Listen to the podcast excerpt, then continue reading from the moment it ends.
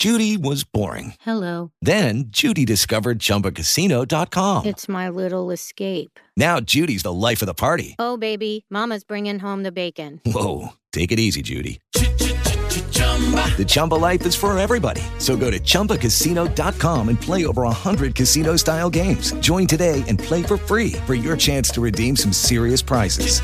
chumba ChumbaCasino.com. No purchase necessary. Void where prohibited by law. 18 plus terms and conditions apply. See website for details. It is Ryan here, and I have a question for you. What do you do when you win? Like, are you a fist pumper? A woohooer, a hand clapper, a high fiver. I kind of like the high five, but if you want to hone in on those winning moves, check out Chumba Casino. At ChumbaCasino.com, choose from hundreds of social casino style games for your chance to redeem serious cash prizes. There are new game releases weekly, plus free daily bonuses. So don't wait. Start having the most fun ever at ChumbaCasino.com. No purchase necessary. BGW. Void were prohibited by law. See terms and conditions. 18 plus. Buenos días. Hoy es miércoles 30 de marzo 2022 y esto es Acento a diario, un podcast de acento.com.do. Resumen editorial.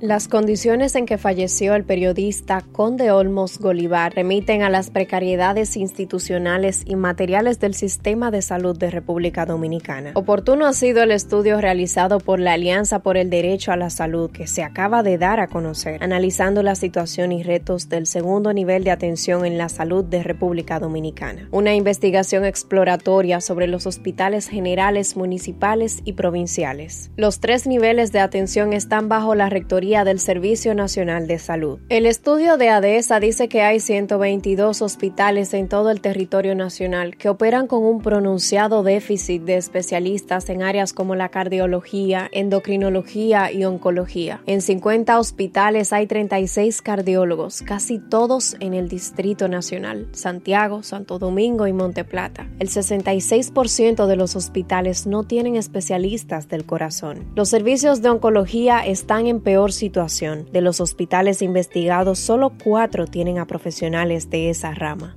Los hospitales promedio tienen una capacidad de 29 camas y la ocupación es de un 58%. La política partidaria también está presente en los servicios de salud. De los 50 hospitales estudiados, 48 tienen nuevos directores designados en la presente administración. El 92% de los hospitales carece de ambulancia. ¿Quiénes son las personas que acuden a los hospitales en busca de atención? Eso también resulta relevante. Son pobres y son mujeres. Otra cosa muy importante que tal vez explica la baja ocupación de las camas disponibles es que en estos hospitales se registra un deterioro progresivo de la calidad de atención en salud. Ese deterioro es lo que muestra la profunda crisis en que se encuentra el sistema hospitalario dominicano y también explica lo que explicó Bianco Martínez, periodista, cuando dijo las palabras finales ante el féretro del también periodista Conde Olmos Golivar, que el sistema de salud trató a este ciudadano como si se tratara de un perro.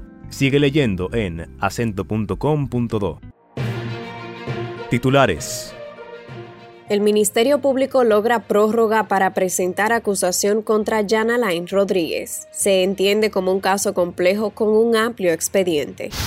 Apedrean autobuses del nuevo corredor de la Charles de Gaulle. Las agresiones a los autobuses se produjeron en distintos puntos del corredor. Rusia anuncia la reducción de su actividad militar en Kiev y Chernigov. Rusia da este paso al constatar las negociaciones sobre la neutralidad y el estatus no nuclear. Boletín de noticias. El cuarto juzgado de la instrucción del Distrito Nacional acogió la solicitud del Ministerio Público y le otorgó una prórroga de tres meses para presentar la acusación formal en contra del ex procurador general Jan Alain Rodríguez Sánchez y los demás involucrados en la red de corrupción administrativa desarticulada con la Operación Medusa. La decisión de la jueza Altagracia Ramírez de la Cruz dispone la extensión del plazo para la presentación de la acusación, contado a partir del 8 de marzo del 2022, y ratifica la prisión preventiva a Rodríguez Sánchez y a Forteza Ibarra. El expediente del caso Medusa destaca que los encartados integraban una red criminal de corrupción que operó desde la Procuraduría General de la República y que, según estimaciones preliminares, estafó al Estado dominicano con más de 6 mil millones de pesos. Ayer apedrearon al menos siete autobuses del nuevo corredor de la avenida Charles de Gaulle. La denuncia la hizo Alfredo Pulinario, presidente del Consorcio Central Nacional Movimiento Choferil del Transporte, conocido como Mochotran, empresa que opera esta nueva ruta. Las agresiones a los autobuses, algunos de los cuales terminaron con cristales rotos, se produjeron en distintos puntos del corredor que fue inaugurado por el presidente Luis Abinader antes de ayer. El empresario se abstuvo de acusar a en particular, pero subrayó que hay un sector del transporte que se opone a este nuevo corredor. Uno de los sindicatos es la Federación Nacional de Transporte La Nueva Opción, FENATRANO, que ha denunciado las supuestas irregularidades en las adjudicaciones de esta nueva ruta.